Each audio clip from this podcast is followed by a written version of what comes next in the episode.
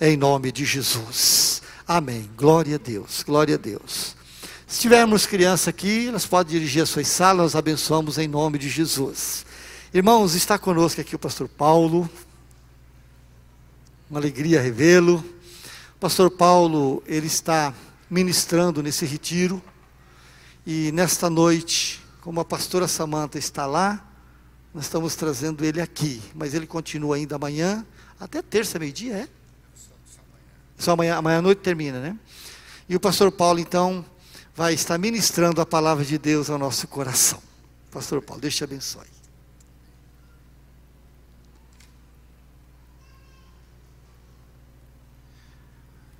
A graça e a paz, queridos. Amém?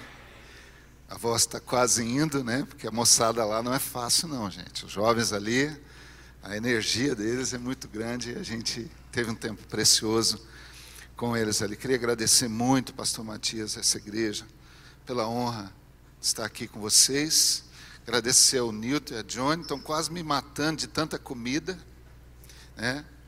E, mas são queridos, estão cuidando de mim lá agradecer ao corpo pastoral dessa igreja. Né? Tenho boas lembranças dessa igreja, tenho boas experiências com essa igreja. Só contando isso para vocês, há 26 anos atrás, eu tinha uns dois anos de convertido ali, precisando ter minha experiência de fé. Eu vim trazer o pastor Paulo Canuto para pregar no retiro de jovens da Betel, na chácara do irmão Ribas. E, e quando eu, pastor Paulo Canuto, estava em Cianorte, eu estava com meu voyaginho. Na época, ele pifou, gente. Pifou, mas de apagar geral. O tempo já tinha avançado, a gente estava atrasado, eu comecei a ficar desesperado. O pastor Paulo foi lá, abriu o capô do carro, fez uma oração eu dei partida no carro, ele pegou, acho que ele está funcionando até hoje. o pastor Paulo veio pregar no retiro, os jovens estavam lá tipo numa baia, num, num, num galpão, e eu falei, Jesus, que bênção, me dá a oportunidade de pregar no retiro dessa igreja. E aí, 26 anos depois, eu estou aqui pregando. Jesus é bom demais, não é? Glória a Deus pela vida de vocês. Pastor Rodrigo, amigão, esses dias tive um tempo com ele, querido do Senhor. Traga um abraço da nossa igreja lá de Maringá, Batista Sião, de Maringá, onde eu ajudo no pastorado daquela igreja, tento não atrapalhar. E eu queria agradecer a vida de uma pessoa que é Elton. Daqui, nossa, nossa, é um Elton. O Elton veio do Belém do Pará, irmãos. Ó, um dia ele passou numa quarta-feira lá na igreja, irmãos, entregou a vida dele para Jesus e Jesus mudou a vida dele, não mudou, Elton? E hoje, aí ele veio com a família, está morando aqui em Moarama, eu e o Nito visitamos ele, e o Elton está aqui nessa noite. Muito bom te ver, querido. Aqui você tem uma, uma igreja abençoada para você congregar e continuar caminhando com o Senhor. Amém? Gostaria que você abrisse a sua Bíblia no primeiro livro dos reis de Israel, no capítulo 3.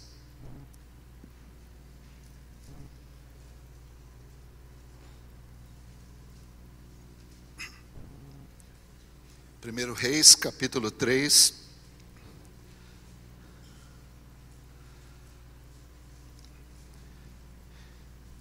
Eu vou falando alguns versículos. Primeiro livro dos Reis, capítulo 3, e você vai acompanhando comigo, tá bom? Amém? Todos acharam? Estão comigo aí? Então, presta atenção no versículo 9. Dá, pois, ao teu servo um coração cheio de discernimento para governar o teu povo e capaz de distinguir entre o bem e o mal. Pois quem pode governar este teu grande povo? Versículo 12: Farei o que você pediu, e darei a você um coração sábio e capaz de discernir, de modo que nunca houve, nem haverá ninguém como você do versículo 16 ao 22 diz assim: Certo dia, duas prostitutas compareceram diante do rei. Uma delas disse: Ah, meu senhor, esta mulher mora comigo na mesma casa, e eu dei a luz a um filho, e ela estava comigo na casa. Três dias depois de nascer o meu filho, esta mulher também deu à luz a um filho. Estávamos sozinha, não havia mais ninguém na casa. Certa noite, esta mulher se deitou sobre o seu filho e ele morreu. Então ela se levantou no meio da noite e pegou o meu filho, enquanto eu, tua serva, dormia, e pôs do seu lado. E pôs o filho dela, morto, ao meu lado. Ao levantar-me de madrugada para amamentar o meu filho, ele estava morto. Mas quando olhei bem para ele de manhã, vi que não era o filho que eu dera luz. A outra mulher disse: Não, o que está vivo é meu filho, o morto é seu. Mas a primeira insistia: Não, o morto é seu e o vivo é meu. Assim elas discutiram diante do rei. Versículo 24 e 25. Então o rei ordenou: Tragam-me uma espada. E trouxeram. E ele ordenou: cortem a criança viva ao meio, e dê metade a uma e metade a outra. Versículo 26 e 27. A mãe do filho que estava vivo, movido pela compaixão materna, clamou: Por favor, meu senhor, dê a criança viva a ela. Não o mate. A outra, porém, disse: Não será minha nem sua. Corte-a no meio. Então o rei deu o seu veredito: não mate a criança, dê-na a primeira mulher, ela é a mãe. Amém? Vamos orar? Pai, há um desafio muito grande aqui, de nós meditarmos na tua palavra, e a tua palavra é viva e eficaz, por isso, agora que ela seja guardada ao nosso coração, Senhor. Ah, Deus, que o Senhor possa se manifestar através da tua palavra. Ah, Deus, e que nós não venhamos ter nenhuma distração a não ser aquilo que o Senhor está falando. Em nome de Jesus, para a glória do teu nome. Amém. Fica comigo, querido. O capítulo 3 de 1 Reis, assim como o capítulo 1 de 2 Crônicas, ele vai mostrar o momento em que Salomão assume o trono da nação de Israel. Todos nós sabemos que Salomão assume o trono da nação de Israel no lugar de Davi, seu pai. E quando eu comecei a olhar para essa cena, eu lembrei de uma lição que eu aprendi na minha vida ministerial. É, o pastor Matias está aqui é mais experiente que eu, né? mas eu aprendi essa lição. É muito mais fácil, ou seja, é bem mais fácil você assumir um projeto que deu errado do que você assumir um projeto que deu certo. Porque o que deu errado Qualquer, quando alguma coisa deu errado, qualquer coisa que você fizer já é um resultado. Agora, você assumir algo que está dando certo, que está crescendo, a responsabilidade é muito maior, porque você não pode deixar o crescimento parar. E por que, que eu estou dizendo isso aqui para vocês? Porque Salomão, ele está assumindo aqui o trono, o lugar de ninguém mais, ninguém menos do que o homem segundo o coração de Deus, que foi Davi. E quem disse que Davi era o homem segundo o coração de Deus foi o próprio Deus. 1 Samuel 16, ele disse: Vai à casa de Jessé, lá tem um homem segundo o meu coração. É. Nós sabemos que Davi, ao longo da sua jornada, ele foi ungido três vezes na casa de Jessé, ele foi ungido em Hebron, ele foi ungido em Jerusalém, com 37 anos e meio, depois de reinar sete anos em Hebron Davi assume o trono de Jerusalém perante todo Israel, e quando Davi assume o trono de Jerusalém, tinha de território 9.600 metros quadrados. Agora, olha que interessante, quando Davi morre aos 70 anos de idade, 33 anos depois, Israel já tinha 96.500 quilômetros quadrados, ou seja, no reinado de Davi, o trono o reinado de Israel, o território de Israel, cresceu dez vezes mais na mão de Davi. E agora a situação é essa: Salomão assume o reino que estava em plena expansão, e Salomão agora ele tem a responsabilidade muito grande, ele tem que permanecer nos acertos do seu pai e não pode cometer os mesmos erros que o pai dele tinha cometido. Então, quando Salomão olha para tudo aquilo que Deus tinha dado para ele, ele tem uma atitude que vai mudar o rumo da história dele. Veja, Ele amava, lá no versículo 1, capítulo 3, no versículo 1, diz que ele amava o Senhor, ele andava nos preceitos do Senhor. E o texto vai nos mostrar que Salomão vai até o altar, olha que doidura isso, irmãos. Do altar do Senhor em Gibeão, e ele sacrifica num só dia mil holocaustos. Vocês conseguem pensar nisso? Num só dia ele sacrifica mil holocaustos. E quando nós olhamos o livro de Levíticos, nós vemos uma única vez que Deus exige mais de um sacrifício animal era quando fosse ave. É, poderia ser uma pombinha uma rolinha, mas se fosse um quadrúpede, era um animal só, um bezerro, um cordeiro. E Salomão, se ele sacrificasse um animal, ele estaria é, como qualquer cidadão. Recebe, Deus receberia a oferta dele. Só que Salomão está diante Presta atenção nisso. De uma missão extraordinária. E missões extraordinárias exigem atitudes nossas extraordinárias. Davi, o pai de Salomão, ele tinha sacrificado 500 bois. Se Salomão sacrificasse um boi, ele seria como qualquer pessoa. Se ele sacrificasse 500 bois, ele seria igual ao seu pai. Mas então ele pensa: eu vou fazer mil vezes mais que uma pessoa comum, e vou fazer o dobro que o meu pai fez. Ele vai ao altar, sacrifica mil holocaustos, é um dia inteiro degolando boi no altar. O dia foi cansativo e Salomão vai para casa e ele dorme um sono profundo e é uma das mais rápidas respostas que nós vemos na Bíblia Sagrada. É, diz que naquela mesma noite, Deus apareceu, segundo a Crônicas, capítulo 2, versículo 7, em sonho para Salomão disse: Pede-me o que quiseres. Deus estava dizendo para esse homem: Pede o que você quiser. No Novo Testamento, só Bartimeu ele teve essa experiência, né? O que queres que eu te faça? Pede o que você quiser. Aí, fica comigo aí.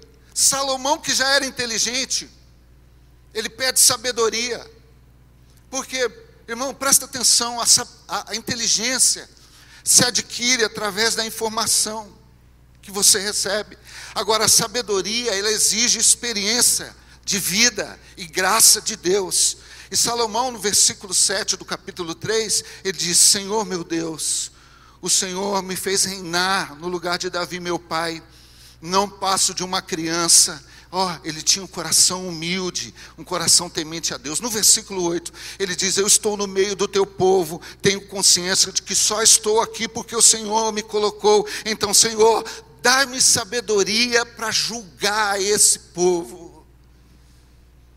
E sempre que eu li esse texto aqui, que Salomão pediu sabedoria, mas sempre passou a mim despercebido que nível, que tipo de sabedoria Salomão pediu a Deus.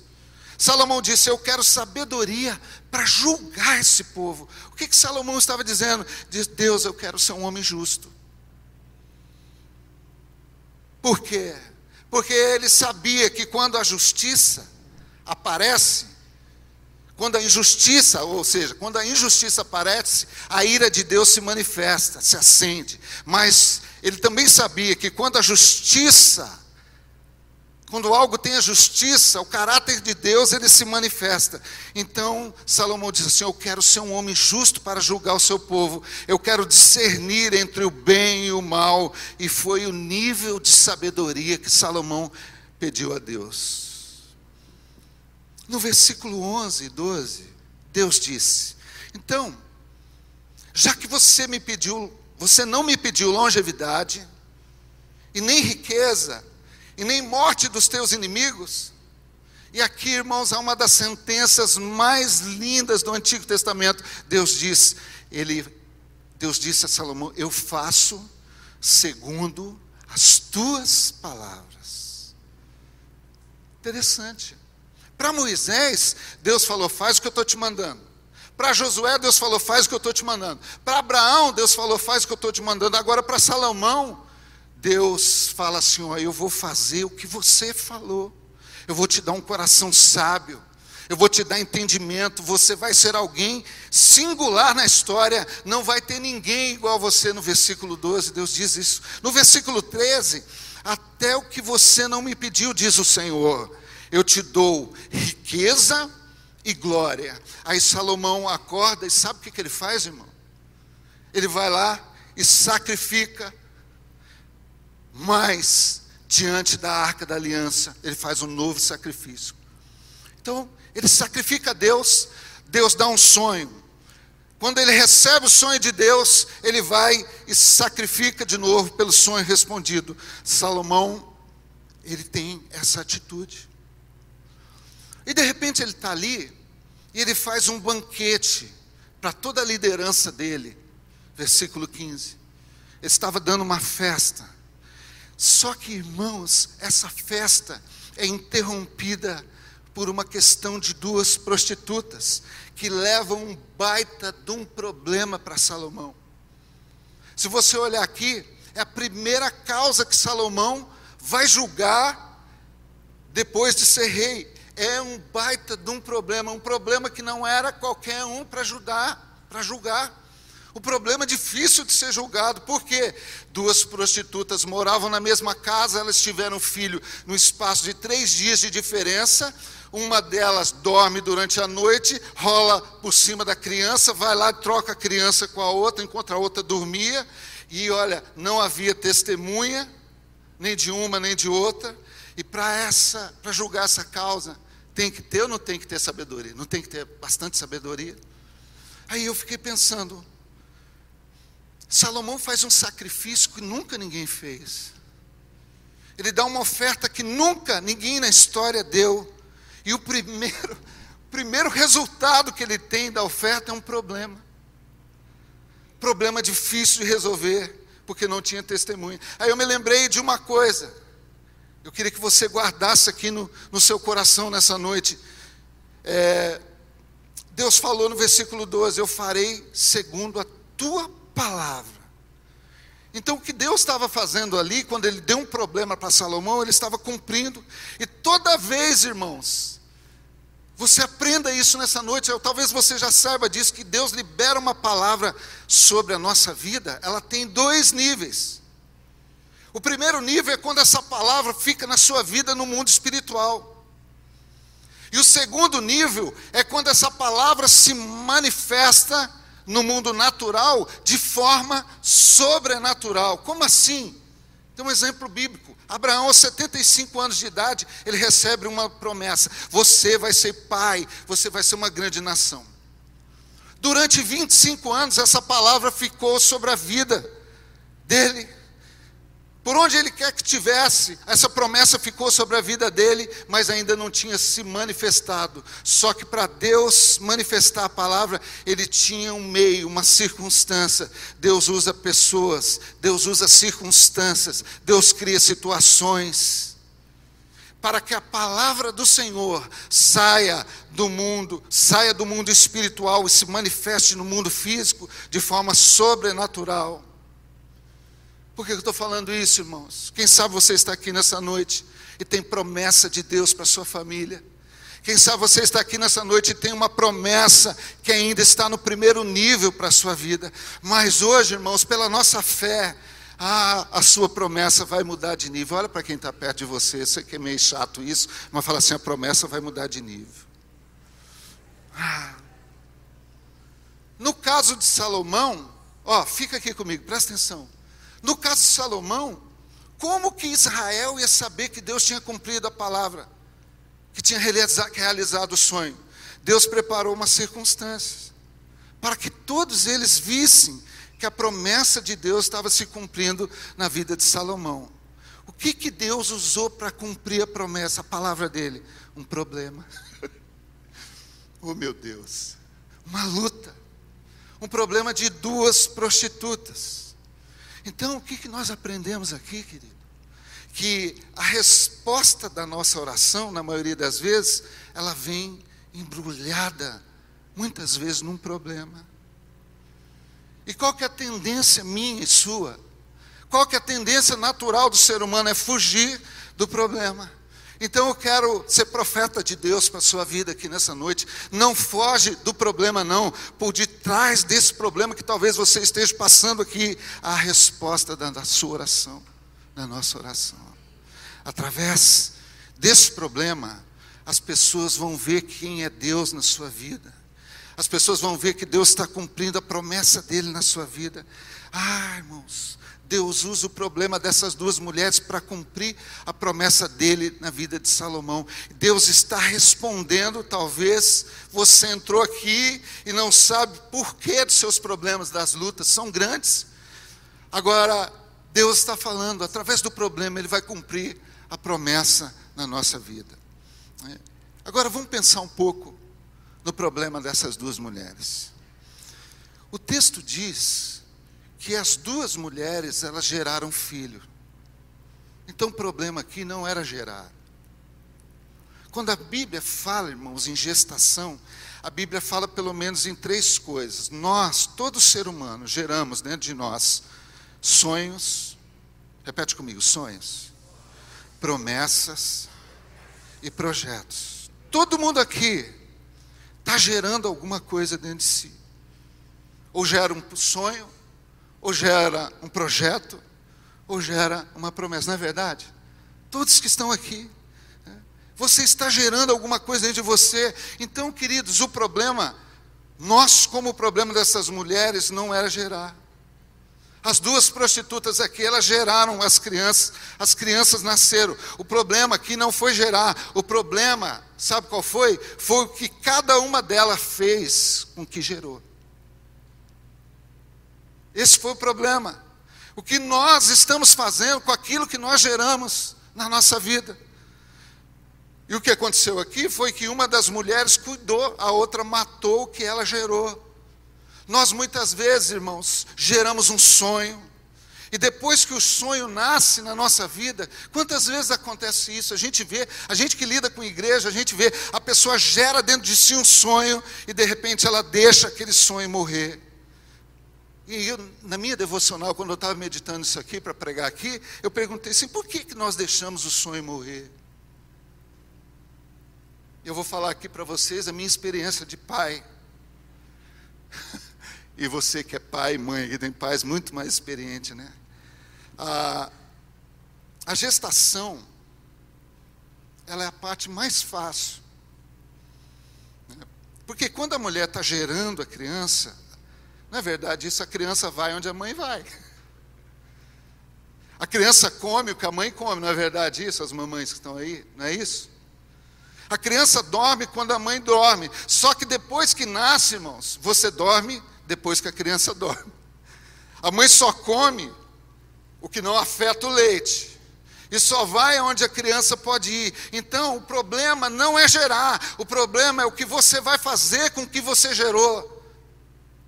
E é, e é isso, irmãos, dá trabalho manter vivo o que nós geramos. E por que essa mulher aqui deixou o filho dela, que, que ela gerou, morrer? Sabe por quê, irmãos? Porque ela dormiu muito. Ela dormiu mais que a criança. Ouça. E quando eu estava meditando aqui, o Espírito Santo falou no meu coração: O teu sono não pode ser maior que o teu sonho. O teu sono não pode ser maior que o teu sonho. Tem gente que sonha em ter um ministério na igreja, pastor. Aí quando Deus dá, Ele deixa morrer. Quem sabe estou falando aqui com gente que já cantou, já pregou, e você deixou morrer. Quantas pessoas ministraram na igreja, foram professoras de criança, e dá trabalho, não dá trabalho? Para pregar dá trabalho, irmãos, tem que orar. Você tem que meditar na palavra de Deus. Dá trabalho. Tem que ler Bíblia. Tem que passar as tremedeiras. Dá dor de barriga na hora de pregar, irmãos. Dá trabalho, irmãos. Você fica angustiado, você tem que ir para o jejum. Você tem que ir para o monte orar. Ah, irmãos, da cólica, as mãos ficam suadas, a gente fica tremendo aqui, principalmente quando o senhor ocupa um púlpito que o pastor Valtenir pregou. É, vai dando tremedeira na gente. Então, esse negócio dá trabalho. Então é melhor Tem pessoas que acham assim, é melhor deixar morrer o ministério do que eu deixar seguir aquilo que foi gerado dentro de mim. A pessoa muitas vezes tinha o sonho de ter uma empresa, mas esse negócio dá trabalho, tem que pagar tributo, tem que pagar funcionário, tem que cuidar, tem imposto para pagar todo dia, tem a competição de mercado. Então a pessoa, porque dá trabalho, ela deixa morrer. A pessoa sonha em ter um diploma, e dá trabalho ter o diploma, você tem que estudar, você tem que ralar, você tem que, que trabalhar. A pessoa sonha em casar e dá trabalho, você tem que tratar bem, né, Nilton? Você tem que dar um presentinho de vez em quando, você tem que estar ali presente toda hora, dá trabalho, ah, então não vou casar não. Essa mensagem aqui, querida, é muito simples, mas ela é profética para a nossa vida. O que Deus gerou em você, você vai manter vivo em nome de Jesus. Amém? Peça a Deus sabedoria para Ele te ajudar a manter vivo o que gerou dentro de você. Só que quem é pai e mãe aqui vai entender o que eu estou falando. Dá trabalho, mas vale a pena, não é, irmãos? não vale a pena? Então, dá uma cutucadinha quem está do lado assim, fala assim para a pessoa: você vai deixar morrer ou você vai cuidar? Fala bem de leve aí para.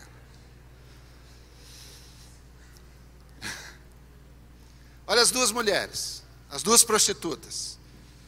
Uma matou a criança durante a noite trocou a criança de lugar e elas levaram a causa ao rei. Ó, uma lição aqui. Sempre que nós temos um problemão, a gente tem que levar ao rei. Quem que é o nosso rei dos reis? Senhor dos senhores, Jesus. O texto diz que essas duas mulheres aqui eram prostitutas. E olha que interessante, irmãos. As três leis de Israel, a lei moral, a lei civil e a lei religiosa, todas as três não permitiam que as prostitutas tivessem as causas julgadas. Elas não permitiam. Essas duas prostitutas aqui, elas não estavam subordinadas à lei, elas estavam à margem da lei. É aí que vem a palavra, o termo da palavra marginal está fora da lei. Elas estavam à margem da lei. Então, quem não está debaixo dos deveres da lei, também não pode receber os benefícios da lei. Então, pela lógica aqui, irmãos, olha só que bênção. Essas mulheres não podiam ter a causa dela julgadas. E por que, que Salomão, então, ele abre a sala do trono ali naquele banquete e recebeu e julgou a causa delas? Irmãos, isso aqui, sabe o que é? É uma manifestação da graça no Antigo Testamento. Sabe o que essas prostitutas aqui representam? Eu e você. Nós não merecíamos estar aqui, mas Deus deu o Filho dele, Jesus, para morrer lá naquela cruz, para nos salvar. Isso é graça. Nenhum de nós aqui, querido, pode bater no peito e dizer: Eu mereço que Jesus julgue a minha causa. É graça. Tem uma canção que fala assim: É graça, graça, favor imerecido, perdão de pecados. Isso se chama graça. Por quê? Porque a nossa justiça, Isaías 64, 6 para o Senhor é como um trapo de imundiça. Só que mesmo, irmão, sem nós merecemos, a sala do trono está aberta para que nós possamos entrar. E Deus está dizendo assim, mesmo sem merecer, eu vou julgar, eu vou resolver o seu problema, eu vou atender a sua oração, eu vou responder a tua oração. Isso se chama graça, favor e merecido. Salomão atende essas duas mulheres, por quê? Como eu falei, a missão de Salomão era permanecer nos acertos de Davi, não cometer os erros de Davi. Porque, irmão, Salomão viu dentro da casa dele, o irmão dele, Absalão, tomar o trono do seu pai Davi. Por quê?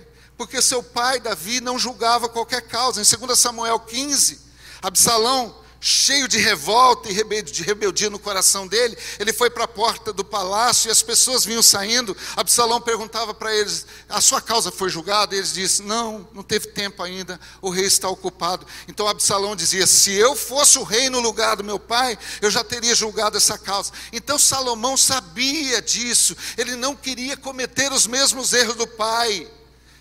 Elas são prostitutas, não merecem mas mesmo assim eu vou julgar, porque é no mínimo que o muito se revela.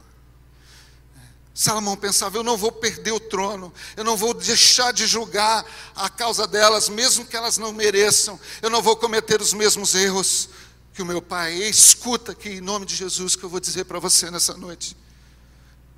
Como Salomão, Deus nos chamou para fazer diferente do que todo mundo faz, e não cometer os mesmos erros daquelas pessoas que nos antecederam. Escuta aqui em nome de Jesus, eu estou aqui nessa noite humildemente como profeta do Senhor. Não é porque o casamento dos seus pais deram errado que o Senhor vai dar também. O seu casamento vai dar certo. Porque você não vai cometer os mesmos erros que ele. Você já viu alguém falar assim, pastor? Todo mundo que ocupou aquele cargo na empresa foi não deu certo vai ser diferente com você, porque você não é todo mundo. Porque você não vai cometer os mesmos erros. Deus está dizendo aqui para mim para você: chega de cometer os mesmos erros. É tempo de fazer a coisa certa. Chega, irmãos, de cairmos no mesmo pecado. Com você vai ser diferente. Você não vai cair nos mesmos erros. Salomão, ele recebe essas duas mulheres. Elas chegam diante dele e elas começam a contar a história. E elas dizem: Nós moramos na mesma casa, geramos filhos quase ao mesmo tempo. Só que essa mulher, quando dormiu, ela dormiu muito e se deitou sobre a criança e o matou sufocada e trocou a criança durante a noite. E agora não tem ninguém para resolver. Elas chegaram à presença do rei e começaram a discutir. Eu quero pensar um pouco sobre isso. A mulher já tinha cometido o erro, não é verdade? E errar é normal, irmãos. Mas ela queria reparar o erro dela cometendo um outro erro. Por quê? Porque se as pessoas soubessem a história verdadeira do erro dela, ao invés de ela assumir a culpa e trocar as crianças, em vez de trocar as crianças de lugar, as pessoas iam falar: olha que mãe ruim, mãe desnaturada. Aí estava pensando, irmão, sabe por que tem muita gente frustrada? Sabe por que tem muita gente amargurada dentro da igreja? Porque elas insistem em fazer como essa mulher, transferir as suas responsabilidades, transferir as culpas. Elas esquecem, irmãos, e nós estamos aqui para ser alertados por Deus, de um princípio espiritual básico: aquele que confessa e deixa o pecado, ele alcança misericórdia, Provérbios 28, 13. Chega, irmãos, de nós transferirmos a responsabilidade, nós temos que assumir os nossos erros, nós temos que assumir. A mulher, ela, ela trocou a criança de lugar. E qual que é a diferença dessas duas mulheres? Uma dormiu tanto, irmãos, que matou o filho sufocado. No versículo 21, presta atenção levantando-se de manhã para dar de mamar ao seu filho, viu que estava morto. Mas atentando a ele, ele à luz do dia, vi que não era o que estava morto. Ela disse: levantando-me para dar de mamar a criança. Aí eu fiquei pensando. Responde para mim, quando que uma criança levanta para amamentar o seu filho? Não é quando ela chora? Só que a criança, irmãos, estava morta. Essa mãe era a mãe responsável, ela entendia a responsabilidade, a necessidade da criança, mesmo sem a criança chorar. Ela sabia que era hora de dar mamar para a criança. Esse é o sono da responsabilidade. Só que, presta atenção, que interessante. Essa mulher só percebeu que algo estava errado com a criança quando ela foi alimentar a criança. Foi aí que ela percebeu que tinha algo errado. E por que, que ela percebeu que tinha algo errado? Aí o Espírito Santo falou meu coração, eu quero repartir com você, porque não dá, repete comigo, não dá para alimentar o que já morreu. Ah. Tem muita gente, irmãos, que ainda não percebeu que algo está na, errado na vida porque está alimentando o que já morreu. A ordem da vida é uma só, meu querido. Morreu? Enterra. A ordem da vida é essa. Então nós precisamos, irmãos, parar de alimentar o que já morreu na nossa vida. Morreu em terra. Existem pessoas que sofreram desilusões amorosas na vida há mais de 10 anos e hoje fica alimentando o que já morreu. Outro dia eu vi uma menina, uma moça na nossa igreja. Ela tinha terminado o namoro há cinco anos e estava lá com o enxoval cheirando naftalina e olhava para aquele enxoval todo dia. Eu falei, querida, enterra o que já morreu. Tem gente, olha aqui, que foi traído pelo sócio há mais de 10 anos. E a pessoa fica reproduzindo isso de errado, isso dia a dia, fica remoendo esse ódio. Irmãos, morreu em terra, vai em frente, morreu em terra. Nós precisamos enterrar o que morreu dentro de nós. E a gente fica carregando a pessoa morta, as coisas mortas dentro de nós, é por isso que nós sofremos. Em 2 Samuel vocês estão acompanhando? Estão comigo aí? Estão entendendo? Fica mais um pouquinho aí, tá? 2 Samuel, capítulo 12. O filho de que Davi teve com Betseba ficou doente.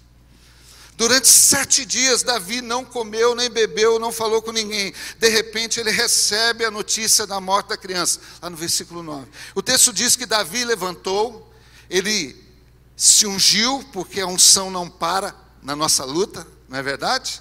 Ele trocou as vestes, porque não dá para ficar de luta a vida inteira. Ele entregou a oferta ao altar, ele se alimentou, ele foi para o templo cultuar, porque o nosso culto não depende da nossa situação. E quando perguntaram por que, que ele fez isso, ele disse: Eu não posso trazer a criança de volta, mas eu posso ir até ela. A minha vida a sua vida, irmãos, não pode parar porque algo deu errado na sua vida. Não dá para ficar prostrado a vida inteira alimentando algo que está errado. Tem gente confundindo, irmãos. Olha só que interessante isso. Eu estava pensando nisso, pastor. Tem gente confundindo saudade com nostalgia. Tem gente que está morrendo de nostalgia, achando que está sentindo saudade. E ó, eu estava pensando nisso. Saudade é uma lembrança que faz bem. Agora, nostalgia é uma lembrança que faz mal. A origem da palavra nostalgia tem a ver com dor. Sentir a dor no, novamente. É essa a origem. E a Bíblia não nos manda, querido, presta atenção nisso, sentir nostalgia, mas ela nos manda sentir saudade. Quando o papo era nostalgia, Paulo falava lá em Filipenses 3, 13, 14, irmãos, não penso o mesmo que já tinha alcançado, mas uma coisa eu faço, esquecendo-me do que para trás, das coisas que para trás, e avançando para as que estão adiante de mim, prossigo para o alvo a fim de ganhar o prêmio chamado celestial de Deus em Cristo Jesus. Agora, quando o papo era saudade, Jeremias, capítulo 3, 21, ele falava o quê? Eu quero trazer à memória o que pode me dar esperança. Então, vamos enterrar a nostalgia. Vamos parar de sofrer, irmãos, por coisas que já morreu. Para de sofrer pelo que te fez mal. Erga a tua cabeça. Em 2 Samuel, capítulo 12, diz que Davi, depois que o filho dele morreu, ele esteve novamente com Betseba e novamente ela gerou o segundo filho.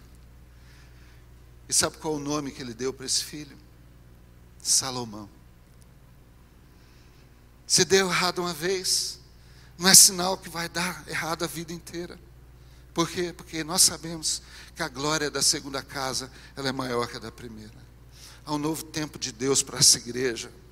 Há um novo tempo de Deus para a sua vida. Você vai daí, sair daqui, irmãos, nessa noite gerando novos sonhos, gerando filhos espirituais, gerando projetos, gerando um novo sentimento. Você vai gerar dentro de você algo melhor, algo maior. E essa mãe, ela percebeu que havia algo errado. Versículo 21, levantando de manhã, atentando para dar de mamar ao seu filho, vi que estava morto. E atentando para ele a luz do dia, percebi que não era o filho que eu dei à luz. Presta atenção, atentando para ele a luz do dia. Imagina essa mulher, ela ficou a madrugada inteira com o filho no colo, morto, sem saber se era o dela ou não. Ela só percebeu que não era o filho dela quando veio a luz. E é o seguinte, irmãos, quando as coisas são trazidas à luz, elas são reveladas. Quando a luz invadiu aquele ambiente, ela disse: ainda há esperança. Ó, oh, e aí se revela aquela palavra: o choro pode durar uma noite, mas a alegria vem amanhã. Agora, como que essa mulher conheceu que a criança era filho dela? Eu lembro quando a Maria Vitória nasceu, Diogo. Eu fui lá na maternidade, tinha um monte de criança ali. Quando eu olhei a orelha dela, eu falei: essa é minha. O pai e a mãe não sabem, né? Só olhar a manchinha, o pé. Né? Sabe por quê, irmãos? Quem gera conhece o que gerou. Pode até tomar, ter tomado o que é teu. Mas se você gerou dentro do seu coração, você sabe que é teu e foi que Deus te deu. Ela, quando viu que essa criança estava morta, ela começou a discutir. E aí, o desfecho da história é lindo.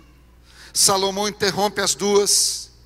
E ela fala assim: ó, Você diz que o filho é seu, e você diz que o filho é seu. Tem um jeito de receber. Salomão dá um grito: Tragam-me uma espada. Eu não sou muito de dar título para a mensagem, mas se eu fosse dar um título para essa mensagem, chamar Quando a espada está ao meu favor. É. Porque quando a espada, irmãos, está ao nosso favor, ela mostra a verdade. O rei chamou a presença da espada. A espada não precisou ferir ninguém aqui, só da espada entrar na sala do trono, o problema foi resolvido. Então, se você está sofrendo injustiça na sua vida, a espada, a palavra de Deus é o melhor caminho para resolver o problema.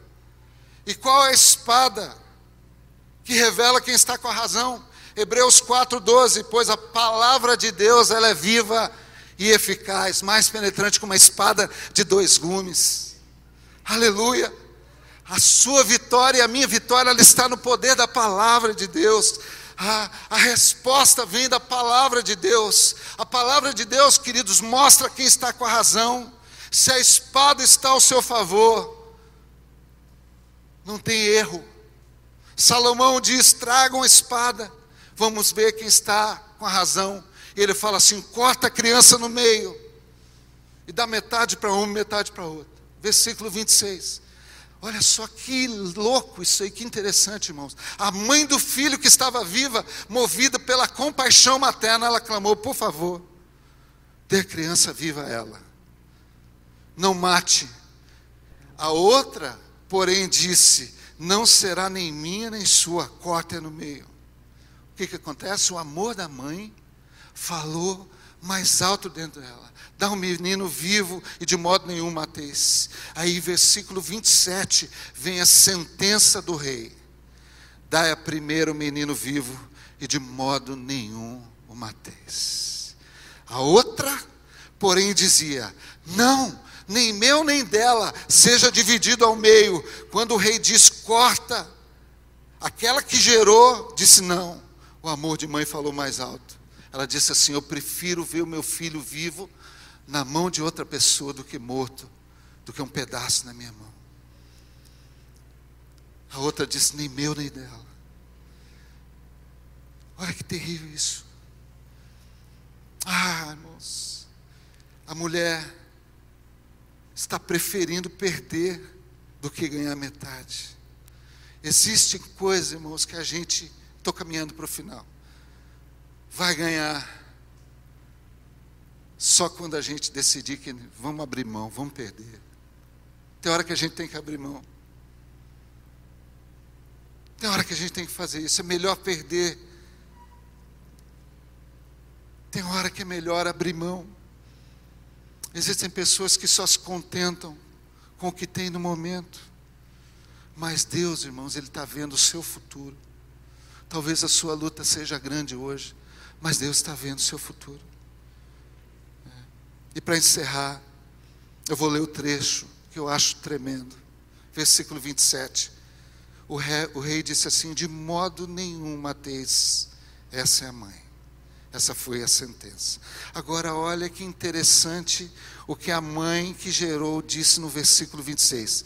Dá-lhe o menino vivo, vivo, e de modo nenhum matou. O rei, irmãos, ele só repetiu a sentença que a mãe tinha falado. Quem não gerou, quem gerou e matou, disse: Não, mata para ela também. E aí o Espírito Santo falou meu coração: a palavra que tem poder é a palavra de quem gera. Então, o que os outros dizem a teu respeito não tem o mesmo peso do que você diz acerca de você mesmo. Eu sou um filho do Deus vivo. Eu sou um filho do Senhor. Eu sou filho do rei. Eu lembro, irmãos, quando eu passei por uma porta de uma igreja alcoólatra, drogado. Eu escutei uma canção ali naquela igreja que dizia: Os feridos de alma são curados, os cativos e oprimidos livres são. Eu era músico na noite, Maringá, drogado, alcoólatra. Aquela noite entrei ali, entreguei a minha vida para Jesus naquela igreja. Jesus me batizou com o Espírito Santo, dali a pouco eu estava orando uma língua estranha, fui liberto. Jesus mudou até meu vocabulário, irmãos. Eu só sabia falar só, pode crer. Jesus mudou minha vida. Um jovem sem perspectiva de vida, a pessoa que estava ali cantando aquela noite, me casei com a tecladista, uma bênção de Deus, aleluia. Jesus tem esse poder, porque a palavra de quem gera que tem poder. Então, mãe, então, pai, começa a profetizar sobre seu filho. A tua palavra tem poder sobre a sua empresa. Ah, começa a chegar lá amanhã naquela luta que você tem e fala: Eu não gerei esse sonho para que Satanás roube de mim. A bênção de Deus está neste lugar, a bênção de Deus está na minha casa, porque a palavra que tem peso é de quem gera. As maiores sentenças da nossa vida saem da nossa boca. Então, cuidado com o que você fala a respeito do que é teu. Eu termino com Mateus capítulo 10, 32. Aquele que me confessa diante dos homens, ó palavra, eu confessarei diante do Pai. Mas se me negar diante dos homens, o que, que ele falou? Eu só vou repetir a sentença. Eu vou negar diante do Pai. Aleluia. Queria que você ficasse em pé nessa hora.